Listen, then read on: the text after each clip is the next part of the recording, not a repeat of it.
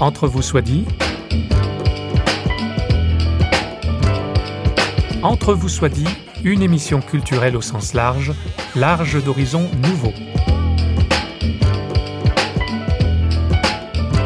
Avec vous, François Sergi, pour une demi-heure en compagnie d'un ou d'une invitée. Nous recevons aujourd'hui Philippe Jamet, pédopsychiatre, spécialiste de l'enfant et de l'adolescent. Pour nos ados, soyons adultes. Comment comprendre ce titre d'ouvrage dont il est l'auteur comme une critique Notre invité répond et en dit davantage sur lui-même et sur son travail auprès des jeunes. Peut-être pas une critique, mais un encouragement, une incitation, parce que si vous voulez, je suis pas de ceux qui pensent que les adultes en France, en tout cas, sont démotivés peu responsables. C'est pas ça. Je crois qu'ils sont beaucoup plus dans la perplexité et c'est assez compréhensible. Et qu'ils ne se sentent pas toujours légitimes de se positionner face à des plus jeunes. Et c'est un peu un encouragement à exister en tant qu'adulte. Je pense avoir eu quand même beaucoup de chance à travailler pendant 40 ans, un petit peu plus d'ailleurs, essentiellement avec des adolescents, puisqu'on a été le premier service en France euh, euh, dédié à la psychiatrie de l'adolescent et des jeunes adultes euh, spécifiquement, et un gros service avec aussi des possibilités de suivi sur le long terme. Par rapport au recul et à votre expérience, est-ce que les adolescents d'aujourd'hui sont différents des adolescents d'autrefois? Est-ce qu'il y a des problèmes, des difficultés qui sont particulières à cette époque? Il me semble que les besoins essentiels euh, demeurent, qui sont d'ailleurs des, besoins liés à, notre humanité, mais que le moyen d'expression de, ces besoins, là, est très influencé par les changements culturels. C'est-à-dire qu'il y a beaucoup moins d'inhibition qu'autrefois. Les règles éducatives sont un peu mises à mal. Aussi autour d'eux, une plus grande liberté, que ce soit dans les valeurs, dans les règles éducatives, dans la vie de tous les jours. Euh, cette liberté, qui s'applique d'ailleurs aussi aux adultes, ben, renvoie au fond à une interrogation sur nos capacités personnelles. La liberté, ça met à l'épreuve nos ressources. Ouais. Et au fond, c'est probablement anxiogène, avec un bon côté possible. L'anxiété, est inhérente à, à, la situation humaine, mais elle peut aussi euh, euh, être un facteur de peur. Et là aussi, il y a quelque chose qui est n'est pas nouveau. Ils sont euh, habités par la peur, mais elle va s'exprimer différemment dans une société beaucoup plus ouverte que dans une société contraignante telle que nous avons pu la connaître. Et est-ce que l'adolescence, la crise de l'adolescence, est spécifique aux sociétés occidentales? Depuis que les sociétés se sont pensées comme telles, se sont organisées, elles ont eu peur euh, de ces moments de, de changement, elles ont bien senti qu'ils étaient porteurs de menaces potentielles et les ont organisées sous forme de rite d'initiation. Alors je dirais que l'adolescence proprement dit, c'est la réponse de la société à un phénomène qui a toujours existé, la puberté, mais que le mode de réponse réponse, évidemment, a singulièrement changé entre ce qu'est la réponse sociale aujourd'hui et ce qu'elle était du temps des rites d'initiation. Est-ce qu'on trouve des rites d'initiation, nouvelle version ben, Je crois que justement, on a beaucoup de mal à en trouver et qu'on a non pas des pseudo-rites d'initiation, parce que le rite d'initiation, il venait quand même essentiellement des adultes, qu'il imposait aux ados, mais euh, de telle façon que les ados pouvaient y voir une valorisation, une façon d'entrer dans le monde adulte et d'acquérir un, pouvoir, de prendre confiance en eux au terme de ces, de ces épreuves. Donc c'était un mode d'intégration euh, des plus jeunes par les plus anciens. Et là maintenant, ce qu'on on voit un petit peu comme un peu d'équivalent de peut-être de, de, rite initiatique, c'est entre père, PAIRS. C'est-à-dire qu'entre jeunes, fond, pour se conforter face à l'espèce d'inquiétude de, l'avenir et surtout inquiétude d'avoir les capacités de faire face à la situation d'adulte, eh bien, euh, ils vont avoir euh, des espèces de rites comme peuvent l'être euh, certains bisutages, peut-être certaines formes de, de beuverie. on va chercher ces, ces, ces rites, mais vous voyez, ils ne facilitent pas tant l'intégration qu'ils ne se déroulent en parallèle.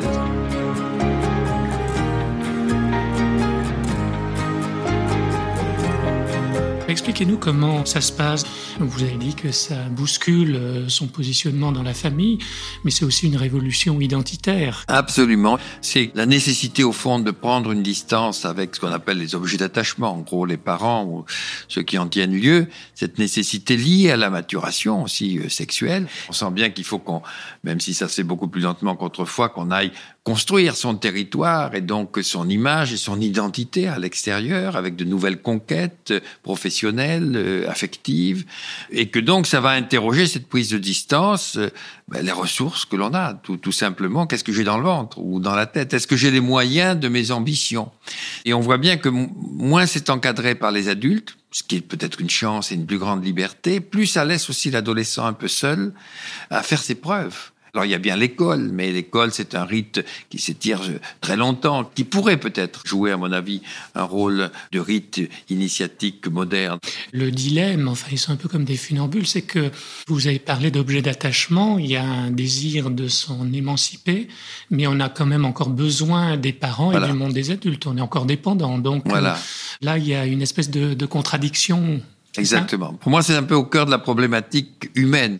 Oui, euh, il va falloir devenir euh, indépendant, mais euh, ça va être un révélateur de la qualité de notre héritage, de ce dont nous avons hérité par l'éducation, par les gènes de nos parents, et, évidemment, ça va servir de révélation. Et c'est ça pourquoi l'adolescence est, est, une période propice à l'émergence d'un certain nombre de difficultés et de troubles.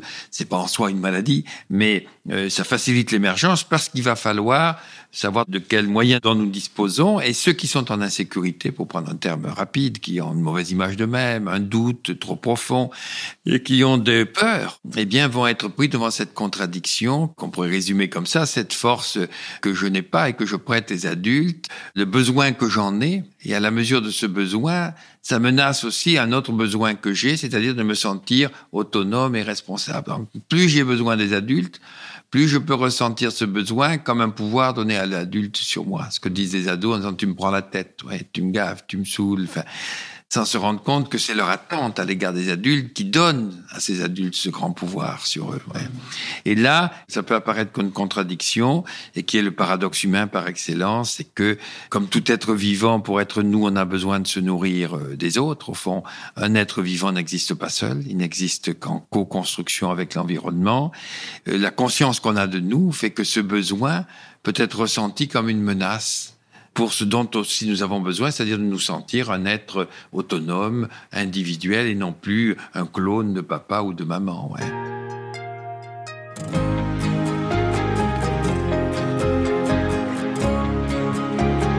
Un certain nombre de nos besoins affectifs, de nos émotions, vont être perçus comme au fond le cheval de Troie de l'autre à l'intérieur de nous. C'est-à-dire que, contrairement à l'animal, le, le, danger ne vient pas seulement de l'extérieur, il peut venir aussi des émotions que les autres ne provoquent. Nos émotions peuvent être perçues comme un danger. Je suis trop dépendant effectivement de quelqu'un, je suis trop amoureux même, je suis euh, trop en attente. Et ce trop, eh bien, c'est un pouvoir de l'autre sur moi. Donc, la grande tentation, ça peut être de dire, il faut que je supprime mes émotions, hein, même pas mal. Hein. je ne veux rien ressentir. Je tombe dans le cynisme. Je deviens misanthrope. Je vais moi-même me priver de ce dont j'ai tellement besoin, non pas parce que j'en ai pas besoin, mais parce que justement j'en ai tellement besoin que ce besoin est ressenti comme une dépendance intolérable à l'autre. Alors, comme vous le disiez, c'est une fausse contradiction. C'est-à-dire ce qu'on appelle un paradoxe, parce que c'est pas les mêmes niveaux de logique. Mais sur le moment, cette contradiction, moi, à mon avis, c'est la plus grande violence que ressentent les adolescents les plus fragiles, d'être sans arrêt pris dans des contradictions qui vous rendent fou. J'ai besoin de recevoir, ce besoin, il est la source de mon, de mon inquiétude et de mon aliénation. Et vous citez Camus, quand l'âme reçoit une trop grande souffrance, il lui vient un appétit de malheur. Donc on, on voit bien dans, dans ce que vous décrivez de la vie de l'adolescent, il y a une espèce d'engrenage et de processus autodestructeur qui fait que la machine va s'emballer. Quoi, hein. Oui, s'il y a quelque chose pour moi qui a été tellement marquant au sens dramatique profond du mot dans, dans cette fait de s'occuper de nos adolescents, c'est euh, de voir que à difficulté égale, au fond, les uns allaient basculer dans la destructivité, les autres allaient trouver une forme de, de créativité et en faire même euh, presque une force et voire euh, une chance de ces, de ces difficultés. Et là, le poids des rencontres est important, d'où l'importance des adultes qu'on disait. C'est jamais un choix, voyez, d'aller mal. La destruction m'est apparue comme n'étant jamais un choix.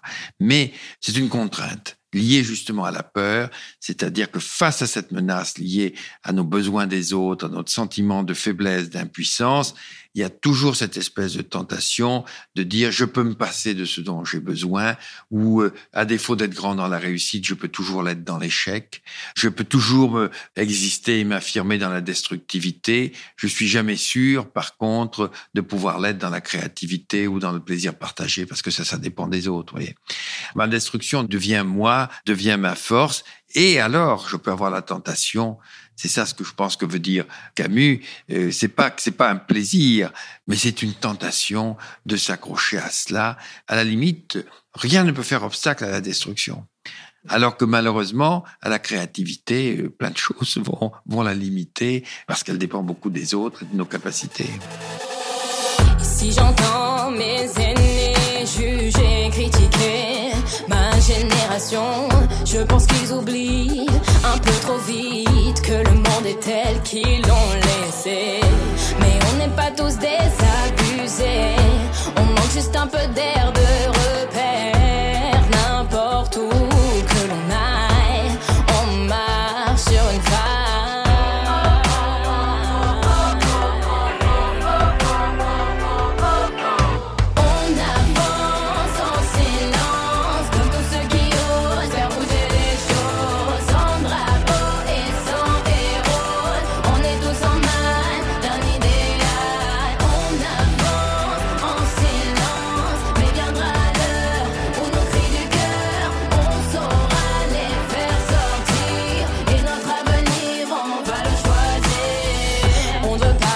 changer tout d'un coup ni refaire une révolution un peu plus subtile que ce qu'on croit.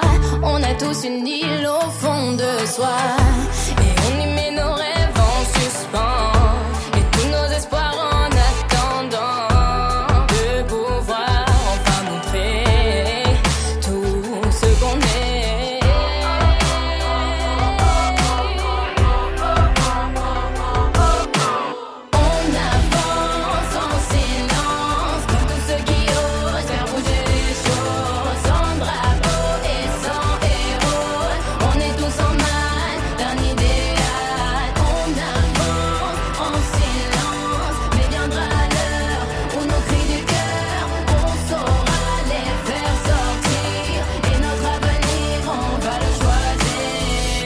Je sais que du chemin reste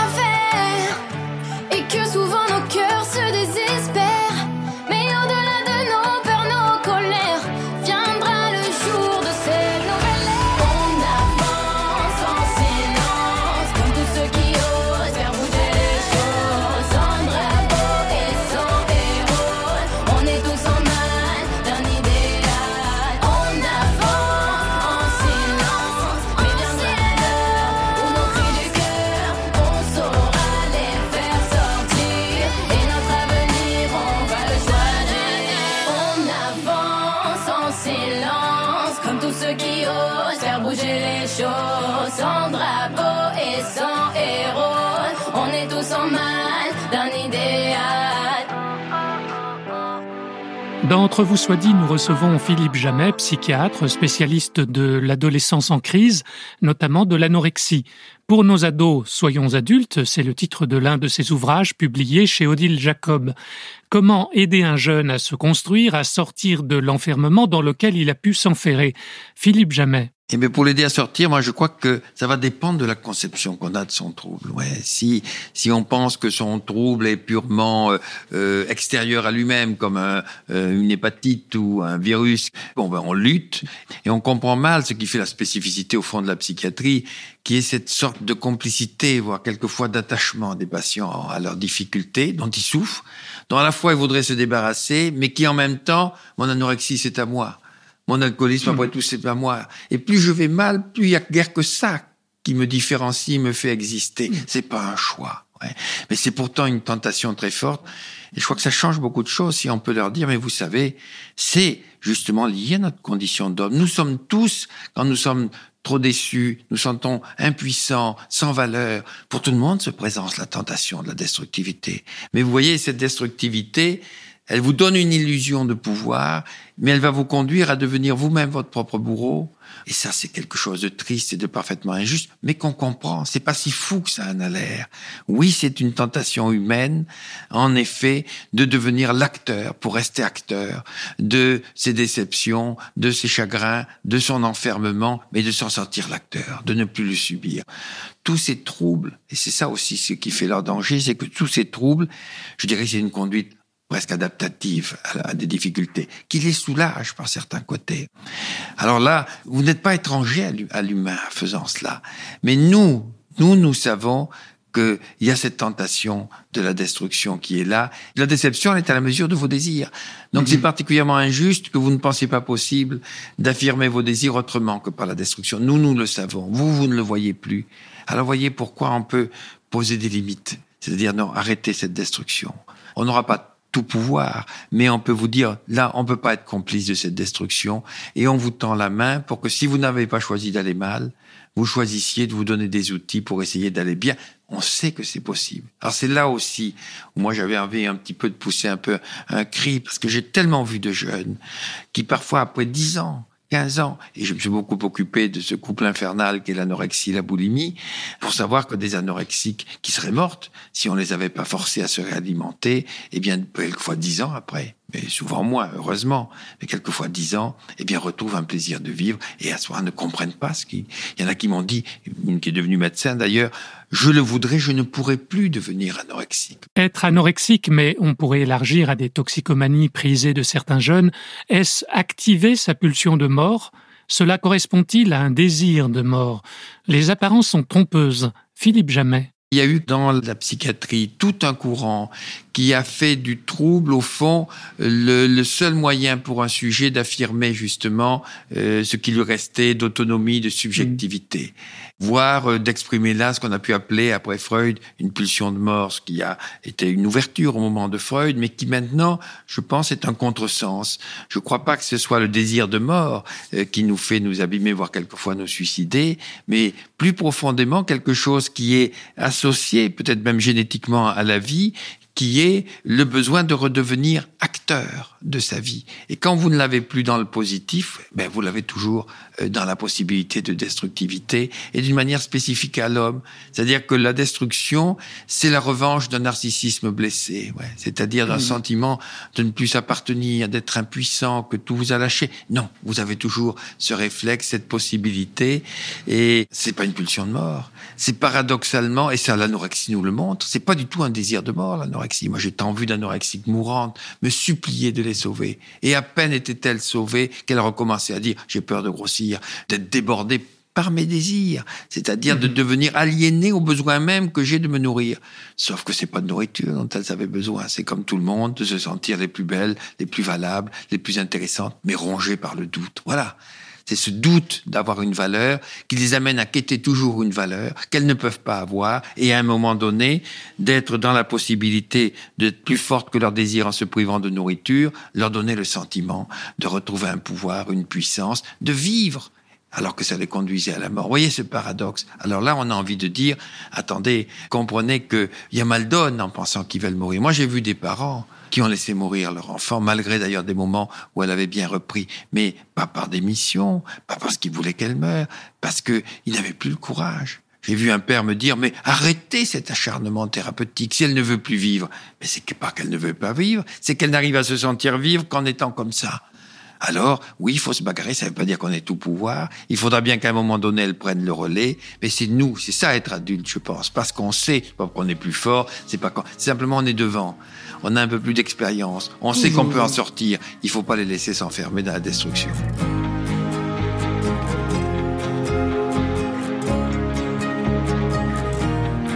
C'est-à-dire que notre conception de ce qu'on a entre un excès d'autoritarisme et un excès dit de liberté qui confine actuellement à l'abandon à un certain nombre de jeunes. L'être humain est un être structurellement, je dirais, d'addiction parce qu'il sait qu'il est incomplet et structurellement un être de valeur parce que sa conscience réflexive qui lui donne un petit pouvoir sur ses instincts qu'il peut utiliser positivement ou négativement l'oblige à remplacer ses instincts par euh, justement un miroir dans lequel se regarder. Qu'est-ce que je vaux?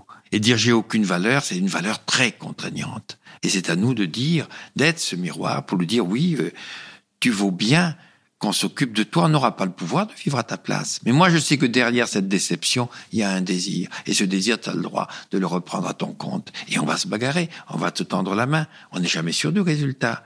Mais on témoigne de cela. C'est le grand problème à l'heure actuelle, celui des valeurs, parce que justement, le monde des adultes, comme celui de l'ado, est confronté à un éclatement des valeurs. Mais l'éclatement, ça ne veut pas dire la disparition, ça veut dire un choix. C'est une liberté, mais qui nous oblige à choisir, et choisir, c'est se sentir seul.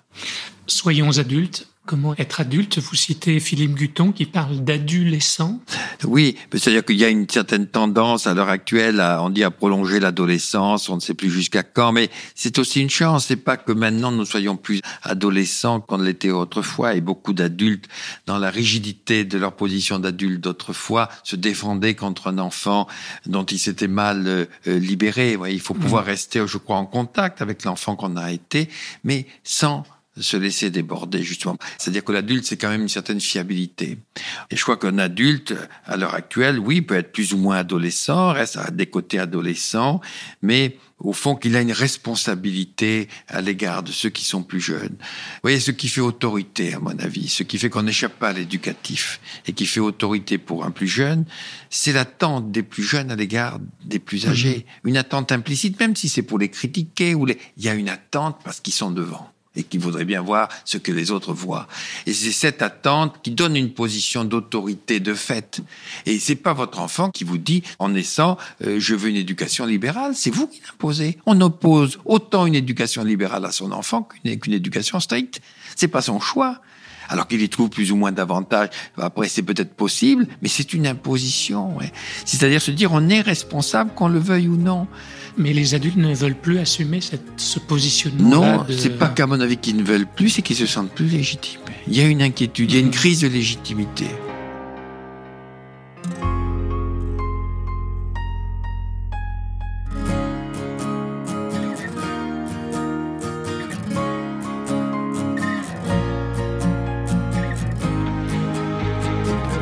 Est-ce que l'amour, c'est le remède miracle? Est-ce que ça entre dans votre vocabulaire et qu'est-ce que ce serait Vous avez peut-être vu que je l'utilisais qu'avec prudence, mot amour. Oui, non pas que oui. je n'y crois pas, Oui. mais je pense que c'est un mot un peu fourre-tout où on met des choses très différentes. Très souvent, et ça, c'est la psychopathologie qui nous montre ça. ça. C'est combien l'amour peut être perverti, entre guillemets, euh, faussé par la peur qu'il y a derrière.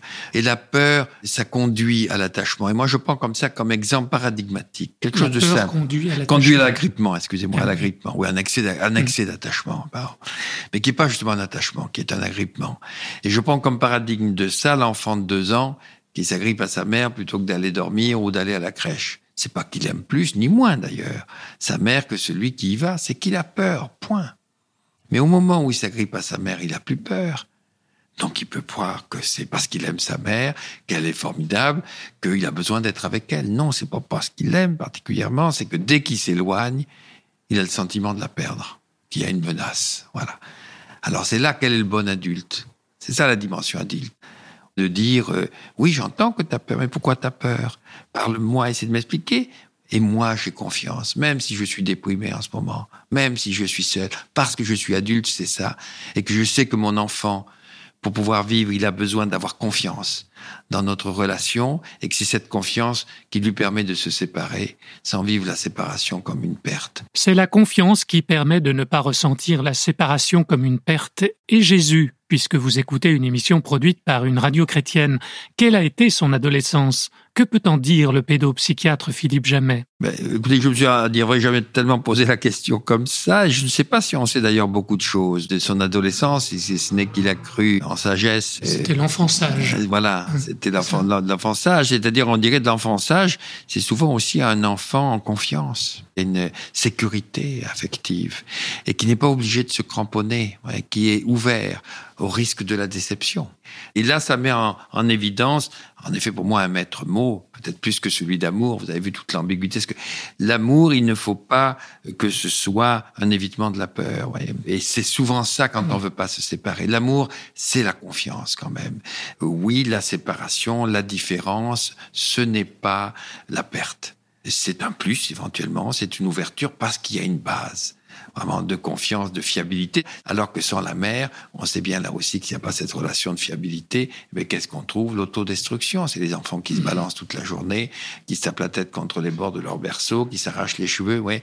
Donc c'est la confiance, je crois, que nous montre Jésus, parce que cette confiance, eh bien, elle fait prendre le risque. Alors un risque qu'il a pu pousser loin, le risque, en effet, de la déception pour montrer qu'elle peut être surmontée et que oui, il y a des attaques, oui, il y a du mauvais, personne n'y échappe, oui, on est tous susceptibles d'être blessés narcissiquement et de répondre par la tentation de la destruction de l'autre, aussi quelquefois de soi. L'important, c'est de pas s'enfermer. Mais c'est ça qu'on essaie de faire avec les patients, c'est de leur dire, nous, on y croit, c'est c'est le rôle des adultes. Nous, on sait que oui, aujourd'hui, vous voyez les choses comme ça, voilà pourquoi. Cette façon de vous comporter, aussi invraisemblable paraisse-t-elle, comme l'anorexie, elle a un sens. Elle fait partie de nos capacités humaines de nous fermer sur nous-mêmes, de nous priver de cette nourriture à laquelle on pense par ailleurs toute la journée.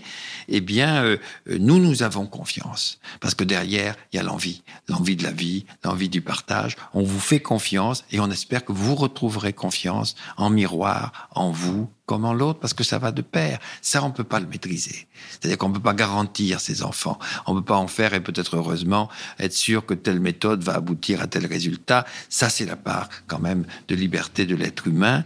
Mais, en attendant, on ne vous laissera pas vous abîmer parce que c'est injuste et que c'est pas votre choix. Je retiens le maître mot confiance. Oui, pour moi, Ah, c'est c'est ça. ça. C'est ça. Et vous voyez, je me méfie quand on dit du y a l'amour, ça va. Parce que qu'est-ce qu'on entend? Il faut que cet amour permette, en tout cas, la confiance, c'est-à-dire euh, euh, pouvoir euh, garder foi en l'autre en son absence. Merci. Merci à vous. Pour toi dès la première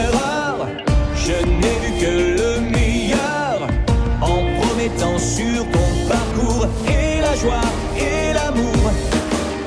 Pour toi dès le premier jour, je crois que j'ai tout fait pour resserrer nos vies et nos liens, ton chemin et le mien. C'était bon quand tu dormais dans mes bras. C'était bon d'être là pour tes premiers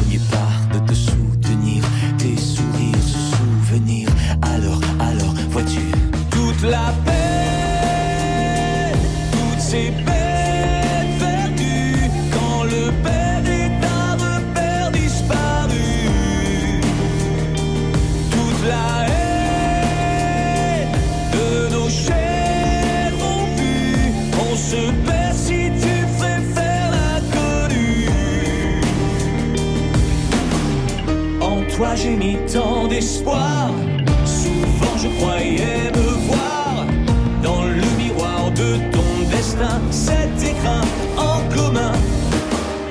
En toi j'ai mis l'avenir, des rêves à n'en plus finir.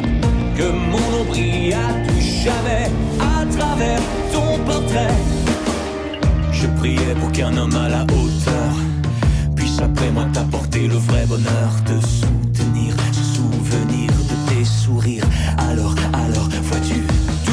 toute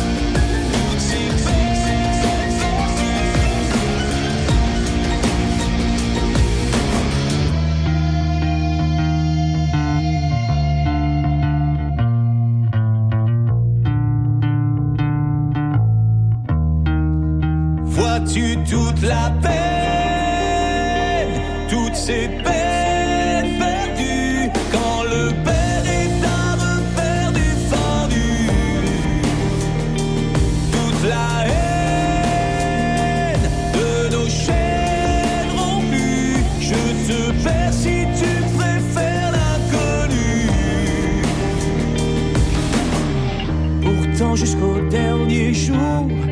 Pour toi, je serai là pour tout te pardonner, mon enfant. Toi, ma chair et mon sang. Les adolescents ont besoin d'adultes fiables. En tant que chrétien, je ne peux m'empêcher de penser que ma confiance, ma crédibilité de parent, d'adulte, sera d'autant plus réelle que je prendrai moi-même appui sur ma relation à Dieu. Je peux croire en moi, et par ricochet en mon enfant, parce que je crois en Dieu qui croit en moi. Merci de nous avoir écoutés et à bientôt dans l'une ou l'autre de nos diverses émissions que vous pouvez écouter sur parole.fm, des émissions signées Radio Réveil.